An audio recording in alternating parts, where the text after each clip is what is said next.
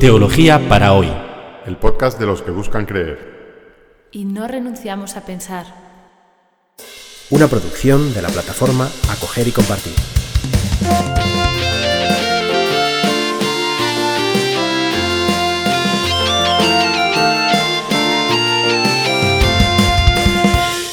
Bienvenidos al episodio 41 de Teología para hoy que se titula La creación, primera parte. Y es que vamos a hablar de este tema en dos episodios, en este y en el siguiente. Como ya hemos dicho en el episodio titulado Dios con mayúscula, uno de los pilares de la idea de Dios, según la Biblia, es que es el creador del universo. Decíamos entonces que esta fe en Dios creador no solo es un, un pilar fundamental de, de nuestra imagen de Dios, sino que también afecta profundamente a lo que pensemos acerca del mundo si pensamos que el mundo es el producto de la voluntad de un Dios que está fuera del mundo, entonces el mundo no es Dios. Si se ponen a pensar en la película Avatar, donde los dioses o los espíritus están por todas partes y el mundo es divino, pues no se puede tocar, ¿no? Eh, si es un mundo tan bonito como el de Avatar, pues qué bien, pero, pero en realidad eh, en estas eh, creencias politeístas que ven por todas partes a los dioses, lo que impera más bien es, el miedo. El miedo a estos dioses, como un acoso. Eh, están por todas partes, ¿no? Y, no te dejan vivir. La fe en el Dios creador lo que hace, curiosamente, es secularizar el mundo. Dios o los dioses no están por ahí, Dios está fuera del mundo, nos deja un sano espacio de autonomía a los humanos y los humanos, según la Biblia, somos imagen y semejanza de Dios. Esto no solo quiere decir que compartimos algunas de las características de Dios, sino que somos sus también, que además somos eh, sus representantes en la tierra. Hacemos lo que Dios tiene que hacer en la tierra, lo ha delegado en el ser humano. En este sentido, los humanos somos responsables de la creación. Y en este momento, con esta gran crisis ecológica que estamos viviendo, habría que decir, somos responsables de la creación para bien o para mal. Ojalá que para bien. Bueno, en este episodio, en este primer episodio dedicado a la creación, vamos a profundizar en esta idea ¿no? de Dios creador. Y lo vamos a hacer al hilo de los primeros capítulos del libro del Génesis, el primer libro de la Biblia. Vamos a empezar con estas primeras palabras que encontramos al inicio de la Sagrada Escritura. Leo. Al principio Dios creó el cielo y la tierra. La tierra era algo informe y vacío. Las tinieblas cubrían el abismo, y el soplo de Dios se cernía sobre las aguas. Entonces Dios dijo, que exista la luz. Y la luz existió. Dios vio que la luz era buena y separó la luz de las tinieblas y llamó día a la luz y noche a las tinieblas. Así hubo una tarde y una mañana. Este fue el primer día. Dios dijo, que haya un firmamento en medio de las aguas para que establezca una separación entre ellas. Y así sucedió. Dios hizo el firmamento y éste separó las aguas que están debajo de él de las que están encima de él. Y Dios llamó cielo al firmamento. Así hubo una tarde y una mañana. Este fue el segundo día y así continúa con el tercer día, en el que Dios separa las aguas del mar de los continentes y aparece lo seco y hace brotar las plantas. El cuarto día, que crea el sol, la luna, las estrellas. El quinto, los animales acuáticos y los voladores. Y el sexto día de la creación, Dios hizo a los animales terrestres y finalmente al ser humano. A imagen de Dios lo creó, los creó, hombre y mujer los creó. Así que Dios, en el sexto día, crea simultáneamente al hombre y a la mujer, y al séptimo día descansó. Bien, este es el primer relato de la creación. Lo que mucha gente no se da cuenta es que justo después de este primer relato de la creación hay otro relato de la creación bastante distinto, que empieza así. Génesis capítulo segundo, versículo 2, segunda parte del versículo 2. El día en que hizo Yahvé Dios tierra y, tierra y cielos, ningún árbol campestre existía aún en la tierra, y ninguna hierba del campo había germinado todavía, pues Yahvé Dios no había hecho llover sobre la tierra, ni hombre existía para cultivar el suelo, ni corriente que surgiendo de la tierra regase toda la superficie del suelo. Entonces Yahvé Dios formó al hombre del polvo del suelo, e insuflando en sus narices aliento de vida, quedó constituido el hombre como alma viviente. Vemos que estos dos relatos de la creación son bastante distintos entre sí. El primer relato de la creación, Dios crea solo con su palabra, lo hace de una forma escalonada en seis días, descansa el séptimo día y Además, Dios es llamado en, esta, en este rato Dios, Elohim, con este nombre que puede, que, alude a la divinidad en general. ¿no? Y, bueno, pues eh, este es una forma, una, de las tradiciones que desembocan en la Biblia acerca de la creación. Y el segundo relato es otra tradición distinta. ¿eh? Si se fijan, ah, Dios a Dios se le llama consistentemente Yahweh. Yahweh Dios. Es el Dios de nuestro pueblo, el Dios Yahweh, del que hemos hablado ya en los episodios anteriores. Y, la forma de relatar el origen de las cosas y del hombre es como mucho más folclórica en esta, en esta versión. ¿no? Eh, Dios no está claro que cree de la nada, sino que bueno, al principio hay como una especie de tierra desértica, luego eh, finalmente eh, modela con un poco de barro al ser humano y le, le sopla un, aliento de vida y este, este muñequito de barro empieza a moverse, ¿no? y ese es el hombre. Y por cierto, en este segundo relato, Dios crea solamente al varón. Luego más tarde, ante las protestas de Adán, de que está tan solo y que lo pasa muy mal, pues de la costilla de Adán extrae a la mujer, a Eva. ¿no? Así que es una visión como, yo diría, ¿no? más, como más popular, más, más folclórica sobre el origen del mundo. Y ambos relatos, el relato de los seis días y el relato del hombre hecho con barro, ambos están, conviven eh, pacíficamente en los dos primeros capítulos del Génesis. Esto quiere decir que los autores de la Biblia, los que pilaron la Biblia, pusieron todas las tradiciones por escrito uno detrás de otro, pues no eran unos talibanes, ¿no? A los que les, eh, les ponía, eh, les horrorizaba la contradicción. Recogen dos tradiciones distintas y se quedan tan panchos, como diciendo, bueno, esto es una forma de ver las cosas y, esta es otra. Y, y además, estos dos relatos que encontramos en la Biblia, Además de estos dos relatos que encontramos en la Biblia, hay otros relatos de la creación, o había otros relatos de la creación en el ambiente religioso y cultural en el que vivieron los, los judíos de aquella época, el Oriente Medio antiguo. Y las excavaciones arqueológicas, especialmente las realizadas en Mesopotamia, lo que hoy es Irak, pues han sacado a la luz algunas de estas, de estas mm, mitos sobre el origen de todas las cosas. Les voy a leer uno de los más famosos. Dice así. Cuando arriba el cielo no tenía nombre, cuando abajo la tierra firme no había recibido nombre, fue Apsu, el ser primordial, quien los engendró la primordial Tiamat quien los dio a luz a todos.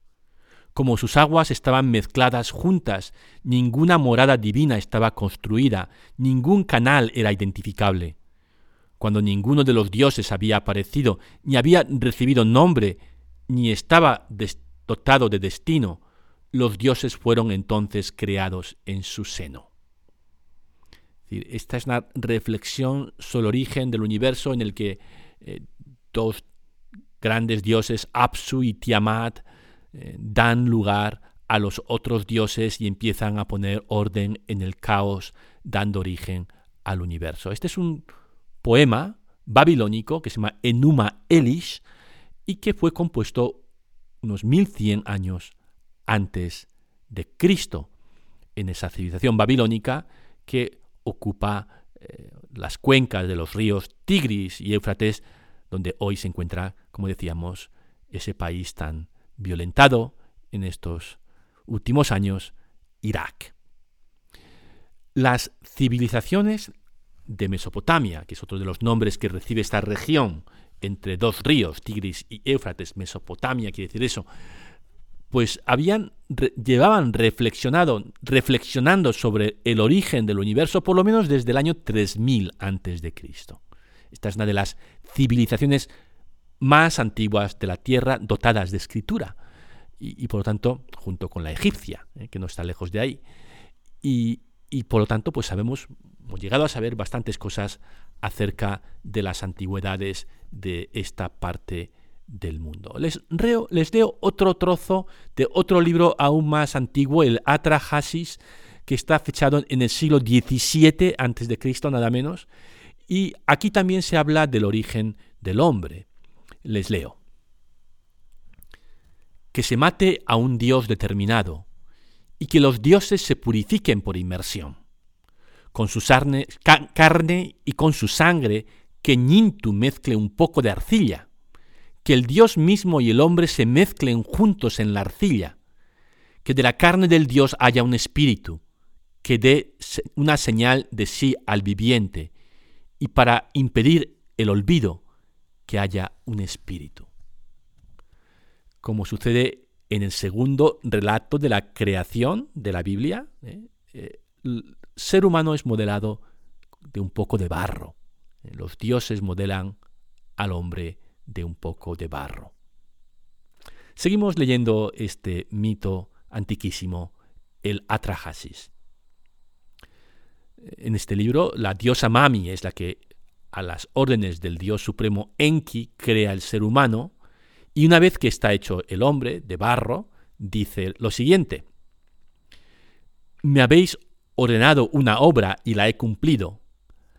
Habéis matado a un dios con su espíritu os he librado de vuestra dura tarea, he impuesto al hombre vuestra espuerta. Habéis concedido los gritos a la humanidad.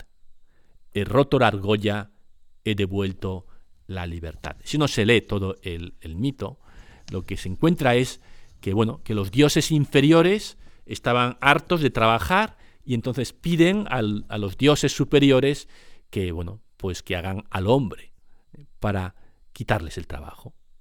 Así que eh, los dioses superiores toman algo de barro, matan a un dios para tener algo divino que mezclar con el barro y con, ese, y con esa materia prima crean al ser humano. Y lo crean para que haga el trabajo duro, que los dioses no quieren hacer. Las coincidencias entre los textos babilónicos de la creación con los textos de la creación que encontramos en el Génesis son, son bastante evidentes. ¿eh? Tan evidentes que uno tiene que postular una, una cierta influencia cultural. Eh, no, es casualidad que estos textos se parezcan. ¿eh? Y como los textos bíblicos son más recientes que los textos babilónicos, lo que cabe decir es que los autores bíblicos se dejaron inspirar por estas ideas que encontraron ¿cuándo? Pues cuando estaban en el exilio babilónico.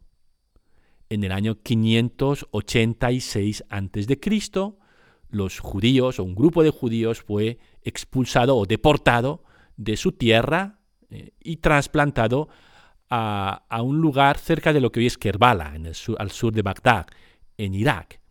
Y allí, pues, los judíos vivieron el exilio.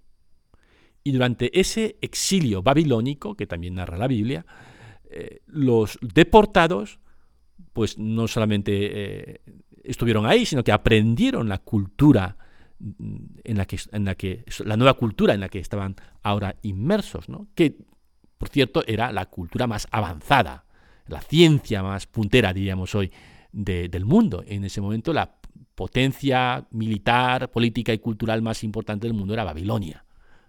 Entonces, inmersos en ese mundo súper sofisticado, en comparación con el que habían conocido en su eh, Judea natal, los israelitas aprendieron, leyeron estos, estas ideas ¿no? sobre la creación que circulaban en el ambiente cultural babilónico que era ahora su nuevo hogar.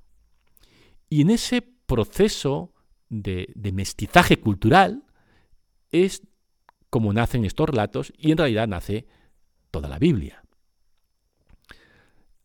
Los judíos en el exilio aprendieron mucho de sus captores, de los babilonios, pero no se limitaron a aceptar críticamente lo que decía la cultura dominante, la cultura babilónica, sino que ellos también tenían sus propias ideas, sus propias ideas que venían de la fe en Dios.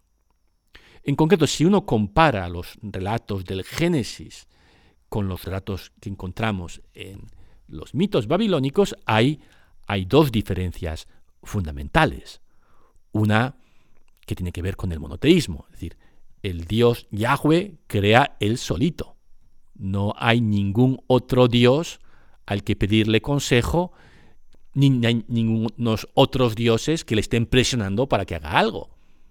El Dios creador bíblico crea sin ninguna presión exterior, por pura y propia voluntad y, habría que añadir también, por amor no porque tenga necesidad de mano de obra barata. ¿Qué es la otra diferencia? Eh, eh, la creación del hombre, según la Biblia, es, es para que viva en el jardín de Edén, para que sea feliz. El, el hombre no es un ser destinado a hacer de mano de obra barata, sino para disfrutar de la creación. Y en uno de los ratos eso se expresa como ese descanso al séptimo día de Dios, que el ser humano tiene que imitar, descansando los sábados. En el segundo relato de la creación, Dios coloca al hombre en el jardín de Edén. Tanto judíos como cristianos consideramos que estas palabras del Génesis han sido inspiradas por Dios, que son efecto de la acción del Espíritu Santo sobre la persona que armado, que armado de una pluma, o que Armada eh, las puso por escrito. Ahora bien, no hay por qué imaginar este proceso de inspiración como si el autor bíblico entrara en una especie de éxtasis y sus manos empezaran a moverse eh, como mm, dirigidas por una fuerza exterior y sin que él sepa cómo aparece el texto escrito, ¿no? Como parece, yo que sé, como en alguna película o, alguna eh, imagen así un poco, un poco así de, película de terror, ¿no? Empiezas a escribir ahí como en, en, escritura automática o como poseído por un espíritu. Sabemos que cuando el Espíritu de Dios actúa sobre las personas, no actúa así, no actúa anulando al ser humano, todo lo contrario. Las personas que más se han dejado tocar por el Espíritu de Dios, afectar por el Espíritu de Dios, son los santos. Y si uno repasa el santoral, los grandes santos que ha habido en la tradición cristiana, por ejemplo, un San Francisco, pues una persona, es un ser humano, ¿no? Y muy humano, que, que se toma en serio el Evangelio y se deja transformar por el Espíritu, pero no deja de ser él, no se convierte en una especie de robot. Y lo, lo mismo podríamos decir de Santo Tomás de Aquino, ¿no? que era un tío inteligente, que, que, que bueno, pues que utilizó su inteligencia para hacer una obra de fe. Y si vamos mucho más hacia atrás, San Pablo, ¿no? San Pablo que, que nació judío en una ciudad griega. Y eso le capacitó para traducir el mensaje de un evangelio judío, del Mesías judío, a la cultura grecolatina. Es decir, el Espíritu Santo cuenta con eh, nosotros, con lo que somos. O como decía el dicho clásico, la gracia presupone la naturaleza.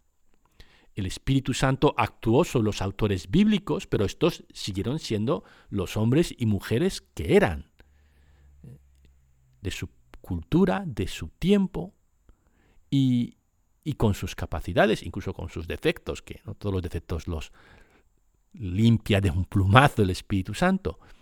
Gente de fe que se dejó tocar por el Espíritu de Dios y que pusieron, eh, que hicieron una obra creativa, eh, contando con elementos de la cultura que les rodeaba, pero también con su propia inspiración, con su propia experiencia religiosa, con su propia experiencia de fe. Y, dieron origen a esos textos magníficos, que son los relatos de la creación con los que arranca la Biblia, en los que expresan convicciones fundamentales de fe en el lenguaje cultural de su propio ambiente. Y eso es lo que tiene que hacer una persona que busca creer pero no renuncia a pensar. La teología es justamente hacer eso, es decir, cómo articulo mi experiencia de fe en el lenguaje de mi tiempo, en el horizonte de mi cultura. ¿Cómo articularíamos esta fe en el Dios creador en el mundo de hoy? ¿Cómo se engancha estos textos de la creación con la teoría del Big Bang, por ejemplo? o de la evolución de las especies. Bueno, esto es un reto interesante que vamos a abordar la próxima semana. Así que el próximo episodio, episodio 42, la creación segunda parte, hablaremos del Big Bang, hablaremos de la evolución de las especies, pero hablaremos sobre todo de qué significa creer en el Dios paséis una estupenda semana. Nos vemos dentro de siete días.